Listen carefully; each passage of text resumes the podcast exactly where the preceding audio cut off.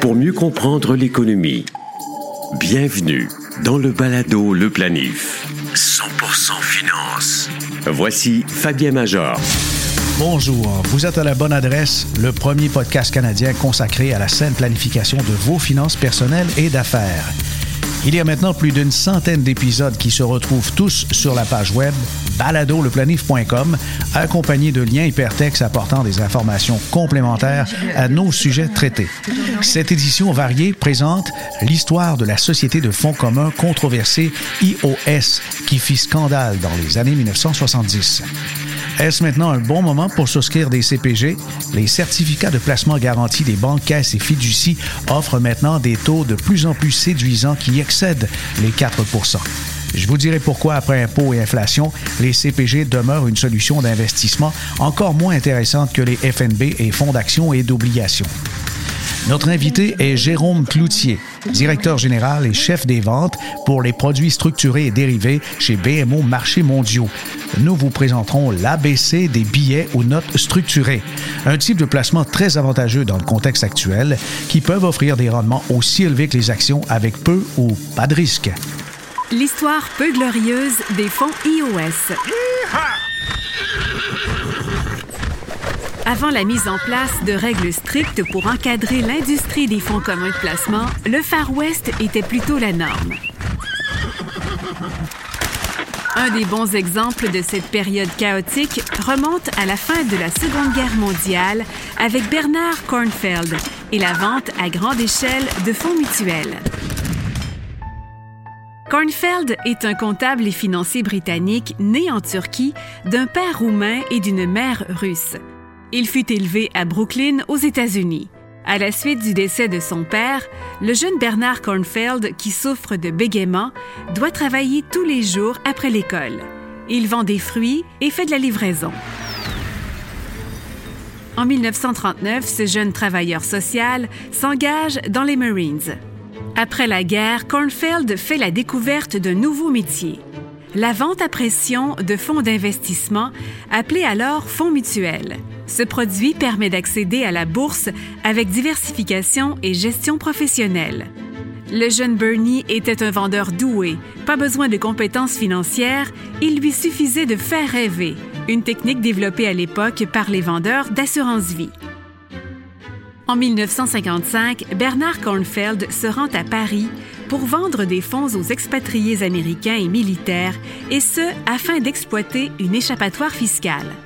En 1956, il fonde la société Investors Overseas Services, IOS, et vendra ses propres fonds en porte-à-porte -à, des familles modestes.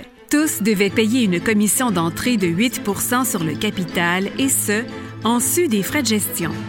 IOS et Bernard Kornfeld connaissent un grand succès. Son équipe grossit et les ventes sont en croissance. Habile en marketing, ses concours de vente faisaient fureur. Il a su attirer jusqu'à 15 000 représentants qui vendaient ses fonds en Amérique du Nord et en Europe. Les actifs ont culminé à 2,5 milliards de dollars dans une industrie mondiale qui en comptait 50. Au début des années 1970, lorsque la bourse chuta, ces fonds qui versaient des dividendes importants se limitaient à puiser dans le capital comme une chaîne de Ponzi. En 1973, il est arrêté en Suisse et écope de 11 mois de prison préventive pour escroquerie. En 1979, Bernard Kornfeld est finalement acquitté et put conserver une part de ses gains. Ce financier flamboyant menait un grand train de vie entouré de célébrités comme Liz Taylor, Tony Curtis et Warren Beatty.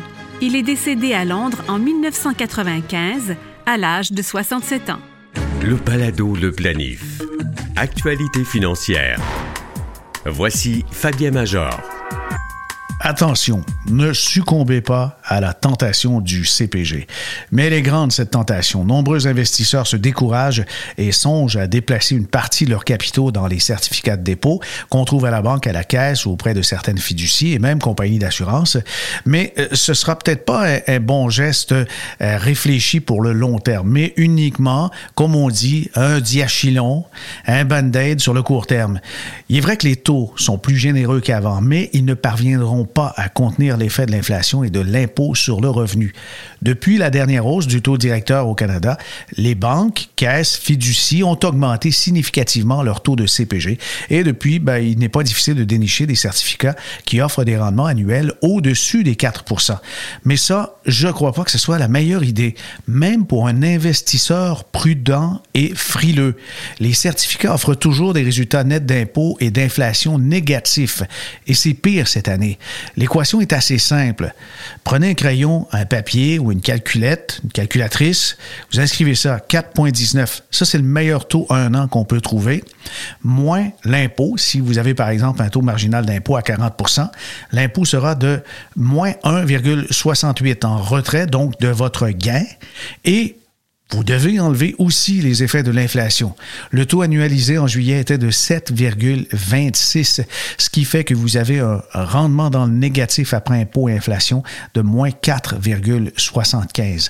Vous pensiez pourtant bien vous en tirer en optant pour les CPG, même avec des taux très élevés. Voici l'équation, ça ne fonctionne pas. Est-ce que les obligations et les actions vont faire mieux que ça? Il n'y a pas de certitude, mais les probabilités mathématiques jouent en leur faveur. Au fur et à mesure que l'inflation s'estompe et que la fin de la période des hausses de taux directeurs par les banques centrales approche, les valeurs marchandes des obligations gouvernementales et de sociétés augmentent. Et quant aux actions, ben déjà depuis juillet, les indices ont récupéré entre 7 et 12 Écoutez, un mois et demi, 7 et 12% c'est pas mal mieux que l'inflation. Et imaginez si la tendance continue comme ça l'amélioration des conditions de marché et aussi le fait que maintenant on commence à avoir des surplus d'investissement ce qui fait que les problèmes de chaîne d'approvisionnement sont en train de se régler. C'est une fenêtre unique dans l'histoire. Je crois sincèrement qu'on observe en ce moment une des plus belles fenêtres d'entrée dans le marché des fonds et FNB d'obligations. Pourquoi?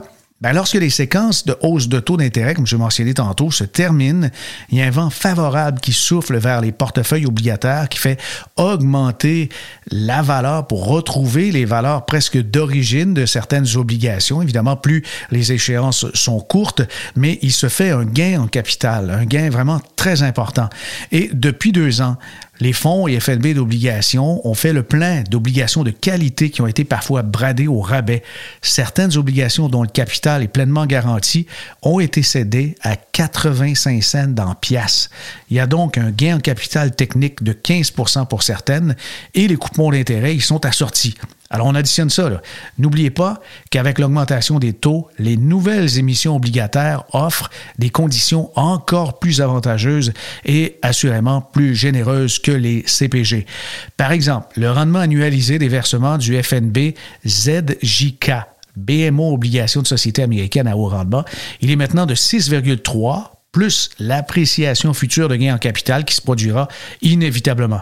Mais s'il n'est que de 5% pour demeurer conservateur, ben ça annonce quand même un rendement potentiel total de 11,3 et ça sans le risque des actions. Dans le cas du fonds d'obligation de société Manuvie, le rendement moyen des titres détenus est de 6,79 et ici aussi, on peut anticiper que ces intérêts seront bonifiés par du gain en capital intéressant. Enfin, je préfère de loin les actions et obligations au CPG, non seulement pour la capacité à protéger notre pouvoir d'achat des effets de l'inflation, mais aussi pour leur grande liquidité. C'est vrai, parce que les actions, obligations, FNB, on peut revendre ça en tout temps. Les économies sont jamais immobilisées. En terminant, voici un petit recensement des taux de CPG les plus élevés qu'on peut trouver au Canada. Il y a certains de ces produits qui ne sont pas disponibles pour euh, le Québec, mais voici donc euh, les taux annuels de CPG non rachetables offrant les meilleurs taux. Le 1 an est offert euh, par Bridgewater, c'est 4,19 avec un dépôt minimum de 5 000 le 2 ans, c'est avec la banque équitable. Là, le dépôt minimum n'est que de 1000 dollars et le taux 4,35. Le 3 ans avec la Canadian Western Bank, 5000 dollars le minimum, 4,4. Le 4 ans, le meilleur que j'ai pu trouver, c'est Coast Capital, 5000 dollars le minimum et le taux est à 4,45 et le plus élevé en ce moment, 5 ans, 4,62. C'est avec Bridgewater avec un montant minimum là aussi de 5000 dollars. Balado, le planif. Investissement. Jérôme Cloutier est directeur général et chef des ventes pour les produits structurés et dérivés chez BMO Marchés mondiaux. Bonjour, Jérôme. Bonjour, Fabien. Merci d'être. Oui, ça va bien. Merci d'être notre invité au balado Le Planif. Nous allons parler euh, justement de ta spécialité, la division dans les produits structurés et dérivés. On entend fréquemment parler des notes structurées ou billets structurés. Qu'est-ce que c'est exactement? Bien, essentiellement, les, euh, les, les, notes structurées, c'est, je pense que c'est plus facile de, de, dire ça que des billets, mais euh, donc c'est une obligation de, de dette qui est émise par par une banque. Donc, euh, toutes les banques canadiennes euh, en, émettent. Euh, ces obligations-là de dette, donc ces obligations-là, sont, ces dettes-là sont, sont, à même titre que, que les CPG à taux fixe ou les CPG liés au marché. sauf qu'on n'a évidemment pas la protection de la, de la SADC. Euh, donc, en long et en large, c'est ça. puis, quand on parle de, notes structurées, de billets de dépôt, euh, ces, dettes-là qui sont émises ben, sont vraiment au même rang que les autres dépôts de la banque. Donc, euh, très sécuritaire. Et puis, quand on descend un petit peu, bon, ben, c'est quoi? Qu'est-ce que, ça mange en hiver, ça, une note structurée? Ben, c'est, un, c'est, une note qui, en fait, qui est liée à la performance d'un sous-jacent. Euh, les sous-jacents, bien évidemment, ça peut être euh, des actions, ça peut être euh, des matières premières, ce qu'on dit en bon franglais, les commodités. ça peut être lié à des devises, ça peut être lié aussi à des taux d'intérêt. mais aussi notre spécialité, c'est souvent d'inclure dans le, sous-jacent un mélange de, de, tous ces, ces catégories d'actifs-là pour aller euh, augmenter la, la, diversification. Il y a quelques euh, années, Jérôme, l'investisseur était familier avec ce qu'on appelle les billets à capital protégé, mais aujourd'hui, en 2022, les notes structurées, c'est quelque chose qui a évolué, qui est différent d'il y a quelques dizaines d'années. Oui, oui. En fait, euh, en fait, moi, j'ai commencé dans la business il y a très, très longtemps, mais je me rappelle qu'un des premiers billets, c'était en 1999. Et le premier billet, c'était un billet qui était lié au Nasdaq. Euh, c'était très, très simple. Euh, le billet allait avoir une échéance de 5 ans avec un capital euh, pleinement garanti, protégé à maturité et qui, allait donner 100 du, du, rendement de, de, l'indice à maturité. Donc, ça, c'était très, très simple. Puis, à un moment donné, ben, il y a quelques années plus tard, l'industrie a, a, changé. Et puis, on avait des, des billets qui étaient liés à des fonds mutuels et puis qui, euh, dans le fond, se comportait pas nécessairement de la même façon au niveau de la, protection, donc de, la protection à maturité. Euh, on avait une protection qui était euh, ben, en fait, le, produit était garanti à 100% à maturité, sauf que s'il y avait un événement où le sous-jacent, dont le la valeur du fonds mutuel baissait en deçà de X donc qui était équivalent à une distance entre la valeur du fonds et le, plancher obligataire, ben là, le, le, billet cessait de participer dans le, dans, dans, dans, le fonds sous-jacent. Puis le client se ramassait dans le fond avec une, une obligation à zéro coupon qui allait, puis il restait dedans jusqu'à maturité. Euh, et puis ça, euh, ça a été une grosse, grosse partie de la business pendant, euh, je dirais, un bon, un bon quatre ans. Euh, et puis là, les, les, billets qui étaient plus vannés, comme le premier que j'avais que, décrit, donc des billets à base d'options, ben ça, c'était beaucoup moins fréquent. Et puis en 2007, moi, j'ai été engagé à la Banque de Montréal. Et puis une des choses qu'on a décidé de faire en premier lieu, c'était de, de, de, de, revenir aux bases avec euh, cette, euh, cette structure-là qui était très, très simple à comprendre pour un investisseur, puis qu'en fait, euh, qui comportait pas, pas moins de risques, mais dans le fond, qui, qui, qui, était juste, juste beaucoup plus simple et limpide. OK. Alors, un investisseur aujourd'hui qui cherche à avoir une note structurée, comment on définit le produit? Qu'est-ce que c'est pour lui? Bien, c'est qu'une note structurée, c'est moi, je le catégorise dans, deux grandes catégories. Il y a la, note à capital garanti, ça, ça le dit, ça, c'est qu'à maturité, l'investisseur, quoi que ce soit qui arrive, va avoir sa mise initiale. Donc, s'il investit 1000 euh, dollars, ben, il va avoir son 1000 dollars à maturité. Nonobstant du fait que le, marché a perdu 5, 10, 15, 20% il va avoir son, son argent, sa mise initiale. Après ça, ben, il y a les billets à capital partiellement protégés. Donc, c'est là qu'on parle, là, puis là, là-dedans, il y a beaucoup, beaucoup de, de déclinaisons de, de, protection partielle, si on veut.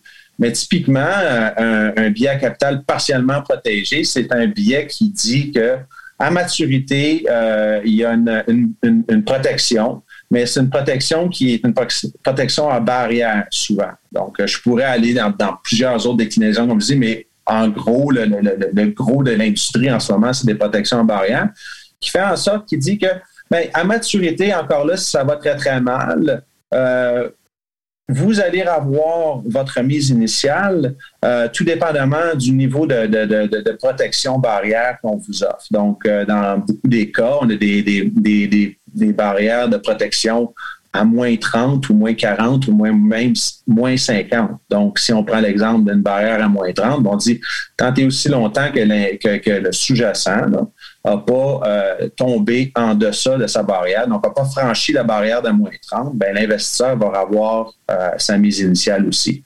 Par contre, si la barrière est franchie euh, à maturité, la journée de maturité, donc la dernière date d'observation, ben, là, l'investisseur porte cette perte-là.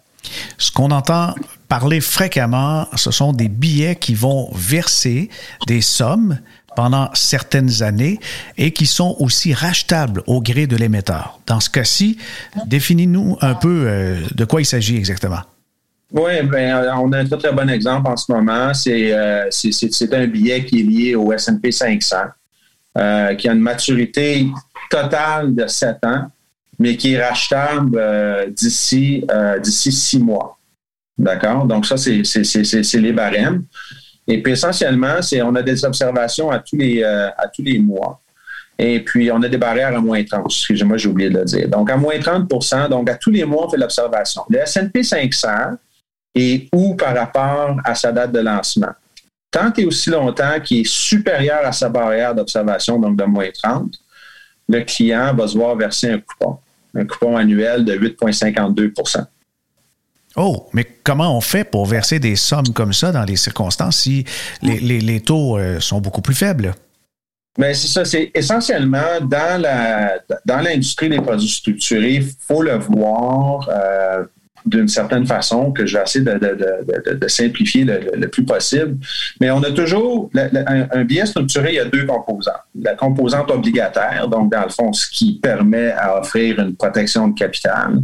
Et il y a aussi la composante euh, dérivée, donc le produit dérivé. Euh, ce qui donne l'exposition sous-jacent, puis ce qui donne aussi le, potentiel justement d'avoir euh, le revenu. D'accord?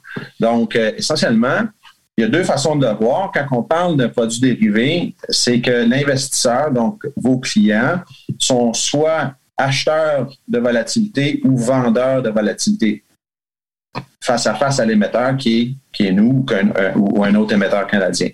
Donc, essentiellement, dans les produits euh, structurés qui versent des coupons comme ça, euh, l'investisseur est vendeur de volatilité à l'émetteur. L'émetteur est prêt à payer X de prime. Hein, c'est comme si on vendait une option et prêt à payer X de prime pour, euh, pour, pour, le client, pour cette volatilité-là. On revient à, l'exemple du SP500 avec le produit que tu as décrit qui verse donc un coupon très intéressant. Et à partir du moment où l'indice baisse, par exemple, sous son seuil barrière, qu'est-ce qui se produit? Bien, à cette date d'observation-là, ce, mois-là, s'il est sous le seuil de la barrière exactement, il n'y a, rien qui se passe. Le client ne reçoit pas son coupon. Il n'y a pas de coupon qui est payé. Et puis le, le, mois prochain, on fait encore la même lecture. L'indice est où par rapport à son prix initial? Ben, s'il est revenu au-dessus de sa barrière, donc à moins 30 et plus ou mieux, bien là, le, coupon, le, prochain coupon est versé. Il a manqué un coupon. D'accord, tout simplement. Et dans quelles circonstances? tous les mois. Et, dans quelles circonstances la banque rachète le produit avant son échéance de 7 ans dans cet exemple? Dans, dans, cette circonstance-là, on dit que d'ici, on, va, on va verser euh, le, coupon pendant six mois. Donc, on a six mois d'observation, mais rendu au sixième mois, si euh, l'indice de référence, donc le S&P 500, a progressé de plus que 5% Donc, on va le racheter. Ça veut dire que le client va avoir sa mise initiale plus le coupon qui lui est dû. Mm-hmm. et, le billet se termine. Ça finit là. OK. Mais ça se termine très souvent. Je regardais les, différentes statistiques, euh, le nombre de billets que vous avez émis dans les derniers dix ans, par exemple, mais euh, des, maturités de sept ans, ça ne semble pas très courant dans les faits, même s'ils sont inscrits comme ça. Non, parce que exactement, c'est sûr que quand on a un produit qui est, qui, est remboursable de cette façon-là, la, vie moyenne de, ce produit-là, de ce billet-là, va être, va être relativement courte. Avec les marchés qu'on a eus d'ici les, dix dernières années, c'est assez comprenable. Par contre, il y a d'autres déclinaisons d'un produit comme ça qui sont des billets, encore là, avec le même type de, profil de rendement pour, le paiement des coupons, mais qui ne sont pas remboursables. Le coupon va être plus bas parce que nous, on n'a pas l'option de terminer le billet. Ça marche. Regardons un peu les statistiques dans les remboursements par anticipation. Vous avez émis quelque chose comme 1248 euh, billets remboursables par anticipation. Dans le revenu, 1360 de croissance, 143. Donc, tout près de 3000 billets, mais le rendement moyen annualisé, c'est là que moi j'ai été fort étonné. Euh, on, a quelque chose qui se rapproche des actions, 8,6% C'est quand même très, très élevé, là. Oui, puis ce qui est intéressant là-dedans, c'est que c'est que c'est tout, euh, tout sous-jacent confondu. On parle du TSX, on parle du S&P 500, on parle de l'Eurostox, on parle des, des, titres de ressources, des titres technologiques, donc beaucoup plus volatiles. Donc, on parle de, de, tout ça. Euh, ce que ça démontre, c'est que c'est la robustesse des, euh, des, des structures sur le temps. C'est, euh, sont, sont, faciles à comprendre euh, avec des, belles barrières de protection. Et euh, évidemment, ben, avec la volatilité qu'on a dans les marchés, c'est sûr qu'on va chercher des, l'investisseur va chercher des, belles primes de rendement. Et puis, ça se traduit justement dans le, rendement de la note. Il y a l'autre partie aussi qu'on n'a pas discuté, euh, c'est le, type de, croissance. Si on a des biais à croissance qui versent aucun, aucun revenu, mais qui disent que sur 5 ans ou sur 7 ans, euh, vous allez avoir euh, X pourcentage de rendement sur l'indice sous-jacent. OK. Alors, donnons un exemple. Allons-y avec le, SPTSX. Qu'est-ce que ça peut offrir? Est-ce que c'est 100% du rendement ou on va même au-delà ou c'est inférieur? En, fait, en ce moment, euh, avec les billets, les billets à capital pleinement garantis, on va au-delà de 100% du rendement. On peut aller jusqu'à 120% du rendement euh, de l'indice. Donc, euh, ce qu'on dit, c'est qu'à maturité, on va faire la lecture du, TSX 60, puis on va dire, OK, ben, il a fait une progression de combien? En fait, il a fait 10% de progression.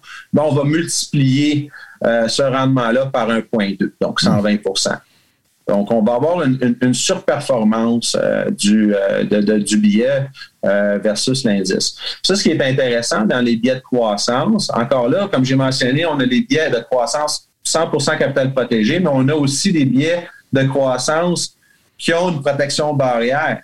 Donc, là, quand on offre une protection de barrière, ben, on offre moins de protection de capital. Donc, cet argent-là, on peut le dépenser sur l'option.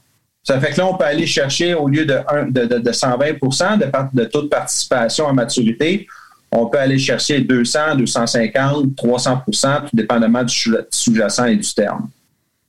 Oh, alors ça fait quand même beaucoup de possibilités pour l'investisseur qui cherche justement des moyens dans les circonstances actuelles du marché. Mais il y a un hic et celui-là, c'est fiscal. En fait, le rendement qu'on obtient, l'accroissement, sera presque toujours euh, de l'intérêt, c'est ça?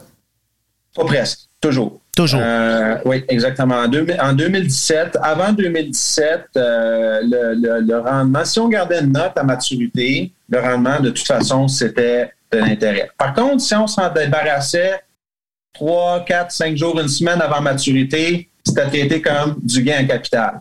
Alors ça, à un moment donné, le, gouvernement a décidé de fermer cette, euh, cette, boucle-là. Et puis euh, maintenant, tous euh, les instruments de dette sont, imposés comme de l'intérêt. Par contre, si on fait, si on, on, parle d'un billet qui est que, qui est pas 100% euh, garanti, et puis tout d'un coup qu'on a à maturité une perte, ben on il y a une asymétrie dans le traitement fiscal, c'est qu'au lieu de, c'est que cette perte-là peut être traitée comme une perte en capital. Oh, ben oui, c'est assez hybride comme traitement. Vous avez du gain, c'est de l'intérêt. C'est un, petit peu, un petit peu plus compliqué. Euh, c'est pas euh, c'est malheureux, mais c'est comme ça. Mais ce que je trouve qui est intéressant, par contre, c'est quand on regarde euh, un, billet à capital protégé ou même partiellement protégé, comme on, a mentionné les, les, billets à revenus, c'est un instrument de dette. Donc, c'est normal que ce soit traité comme, comme du revenu. Mais si on regarde encore là, un investisseur qui est relativement conservateur, euh, avancé aussi euh, au niveau de, sa carrière, qui, est peut-être à, à, cinq ans de, sa retraite, et puis euh, qui ne veut pas essentiellement risquer son capital mais qui a encore besoin de dégager un rendement qui est supérieur à ce qu'on peut avoir dans le marché des, des, obligations ou des CPG. Oui, pour au moins rejoindre l'inflation qui est très élevée en ce moment. Exactement. Ça, c'est un, un excellent pont. Eh bien, c'est vraiment super. On en apprend pas mal. Donc, utilisation peut-être euh, parfaite pour le CELI, parfaite pour les comptes enregistrés, REER, FER, CRI, etc. Mais ça remplace quoi? On n'a pas réussi à, vraiment percer. Si c'est euh, la catégorie revenu fixe, c'est de la dette, mais ça peut faire de la croissance, qui fait que ça serait carrément un investissement alternatif? Ben, essentiellement, les, biais, euh, les biais structurés, c'est ça dépend premièrement de comment la maison de courtage va les définir. Il y a certaines maisons de courtage qui définissent une catégorie de, billets comme du revenu fixe, euh, d'autres comme des actions. Donc, par exemple, euh, un très, très bon exemple, c'est que euh, un billet à capital protégé qui donne de la croissance sur un indice, donc un rendement X sur un indice comme on l'a décrit, ben souvent c'est défini comme revenu fixe avec un risque de marché. OK? Et puis, euh, sinon, si on regarde euh, les, les, produits euh, qui donnent du revenu, donc avec des barrières, ben encore là, ça, il y a des endroits qui vont, qui vont désigner ça comme du revenu fixe. Il y a d'autres endroits qui vont désigner ça comme de l'alternatif. Donc, ça dépend vraiment. Moi, je le regarde vraiment, c'est vraiment, c'est vraiment un produit hybride. Ça dépend aussi, ça dépend plus du, du, du conseiller et puis euh, du, du, client aussi, c'est quoi leur, euh, leur, leur, niveau de, de, de, confort au niveau, euh, au niveau du risque? parce que c'est sûr que quand on regarde un billet capital protégé qui a une grosse partie obligataire pour offrir cette, cette protection-là à maturité, et puis un potentiel de croissance sur, sur, sur le, le, sous-jacent sur 5 ans ou sur 7 ans, c'est sûr que c'est pas quelque chose qui est très, très volatile right? Mm-hmm. C'est beaucoup moins, on sait que c'est beaucoup moins volatile qu'un fonds d'action ou qu'un FNB, si, on, compare le sous-jacent à 100% Et puis, c'est par contre un petit peu plus volatile qu'une obligation. Ça se tient entre les deux, mais moi, je compare ça quand même comme, euh, comme une obligation parce que euh, à terme, on va avoir notre capital garanti. Puis pendant ce temps-là, euh, si le marché va pas bien du tout, s'il corrige beaucoup, ben est-ce qu'on va avoir euh, sur notre, notre relevé euh, une grosse perte? Euh, la réponse, c'est c'est pas nécessairement. Donc, mhm. ça va être évidemment là, important pour, pour le client de, de, de comprendre qu'est-ce qu'il achète et puis avec quoi il est confortable. Si on regarde un billet à revenu, par, par contre, ben là, comme j'ai mentionné, sans euh, rendre les choses trop compliquées, ben c'est sûr que le, client est vendeur de volatilité. Et puis, si les marchés corrigent, bien évidemment, la volatilité va du mauvais bord pour le, pour le client. Ça ne veut pas dire que nous, on fait de l'argent parce qu'on ne prend pas l'autre côté de la transaction.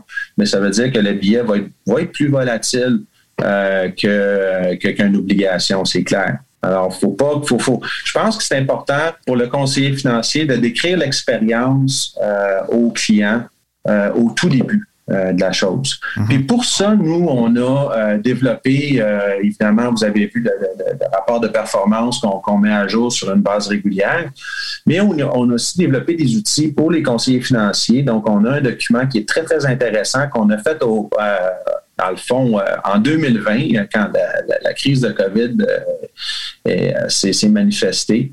Puis on voulait vraiment expliquer aux conseillers financiers, puisqu'on l'avait fait dans le passé, mais on l'avait vraiment mis en document, on voulait expliquer aux conseillers financiers c'était quoi l'expérience qu'elle allait avoir. Donc, c'était quoi les tenants les aboutissants des, de, tous les composants d'un bien structuré qui allaient affecter la valeur liquidative, donc la valeur dans le marché secondaire.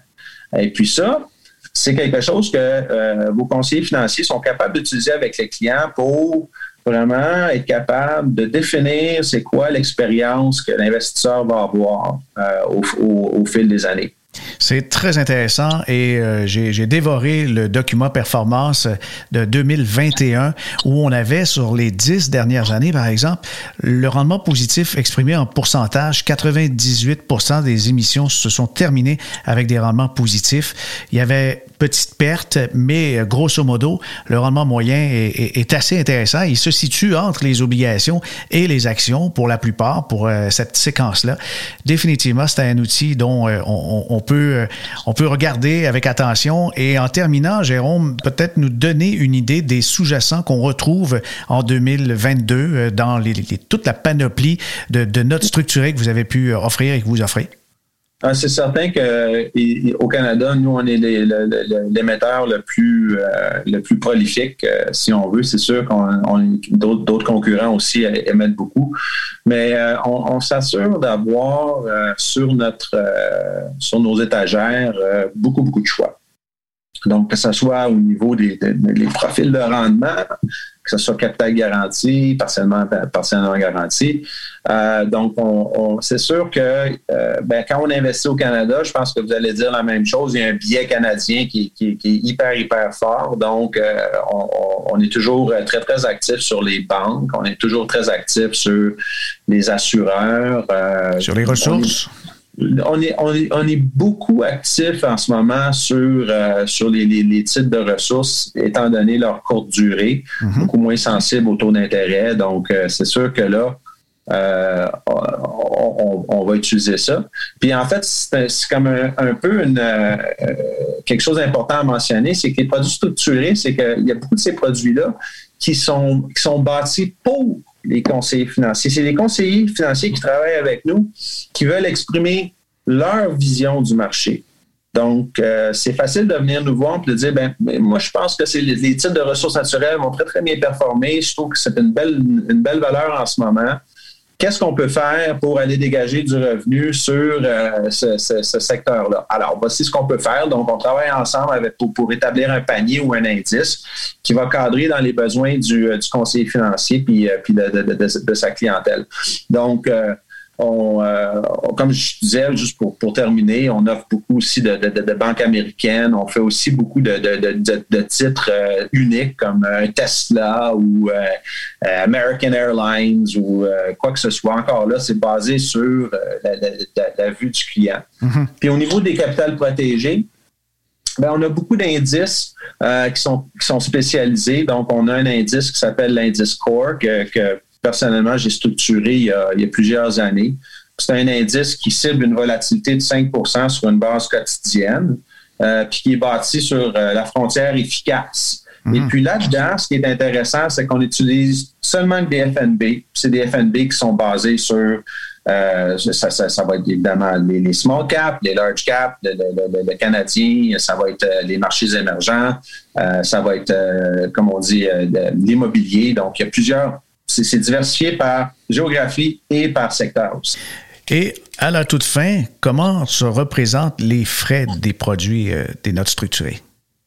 Ben, c'est ça. C'est que souvent, les, euh, euh, dans, l'industrie, on, a souvent entendu parler qu'il y avait des frais énormes dans, ces produits-là. Puis, je ne vais pas dire que c'était pas vrai parce que, euh, comme j'ai mentionné, euh, pendant des années, quand on avait des, des, billets qui étaient euh, liés au, au, fonds mutuel qui avait une structure complètement différente, ben là, il y avait des, des, des, frais là-dedans, donc il y avait des, des, commissions de suivi, il y avait des, puis il y avait des, évidemment les, frais du, fonds mutuel qui, qui, qui étaient bâtis là-dedans. Donc, c'est sûr que les frais étaient un peu plus élevés qu'un fonds mutuel normal, mais pas nécessairement extrêmement plus importants. Euh, ceci étant dit, quand on regarde aujourd'hui, euh, c'est sûr que euh, l'émetteur veut avoir un certain, une certaine marge de profit. C'est comme n'importe quel fournisseur de produits, que ce soit je sais pas, un savon à lessive ou vous comprenez, une, voiture. Donc, oui, c'est une activité commerciale. Et puis, en général, on dirait que les frais s'avoisinent très, très, très, très proches des, des, fonds négociés en bourse là, qui sont euh, gérés d'une façon plus active. OK, entre les 0,5 et jusqu'à 1% oui, c'est sûr que c'est difficile de, dire, de, mettre le doigt exactement sur, sur, un montant, comme j'ai dit, à cause des circonstances que, que, je viens de décrire, mais ça s'avoisine très, très proche de ça. Puis il n'y a pas d'autre chose parce que nous, en, fait, on, donne euh, euh, aux, clients le rendement qui est le profit de rendement qui est promis. Et puis, le risque qui est géré en arrière de ça, ben ça, c'est notre problème. C'est pas, c'est pas le problème de l'investisseur. Jérôme, la seule conclusion que je peux dire en terminant cet entretien de près d'une demi-heure ensemble, c'est qu'on veut en savoir encore davantage, peut-être pour une autre fois. Mais merci, le sujet est passionnant. Puis, euh, définitivement, c'est un outil de plus qu'on peut mettre comme investisseur, euh, justement, dans son coffre. Le balado Le Planif est partenaire d'InfoBref un nouveau média d'information destiné aux professionnels et aux gens d'affaires. InfoBref vous offre l'essentiel des nouvelles affaires politiques et techno en 10 minutes par jour sous la forme de deux infolettres quotidiennes. Une le matin, l'autre à 16 heures. Elles sont gratuites. Essayez-les. Abonnez-vous à infobref.com. Ah oui, ben, je, on, devrait. Oui. Merci Jérôme Cloutier de BMO Marchés mondiaux pour cet excellent survol des nombreuses caractéristiques intéressantes des billets liés ou notes structurées. En terminant, je vous invite à écouter l'émission Pénélope à Ici Première au 95 ans FM, la radio de Radio-Canada. Chaque quinzaine, j'ai le plaisir de collaborer au segment de finances personnelles et de planification financière en compagnie de Pénélope McQuaid et de Youssef Ici Fabien Major. À bientôt.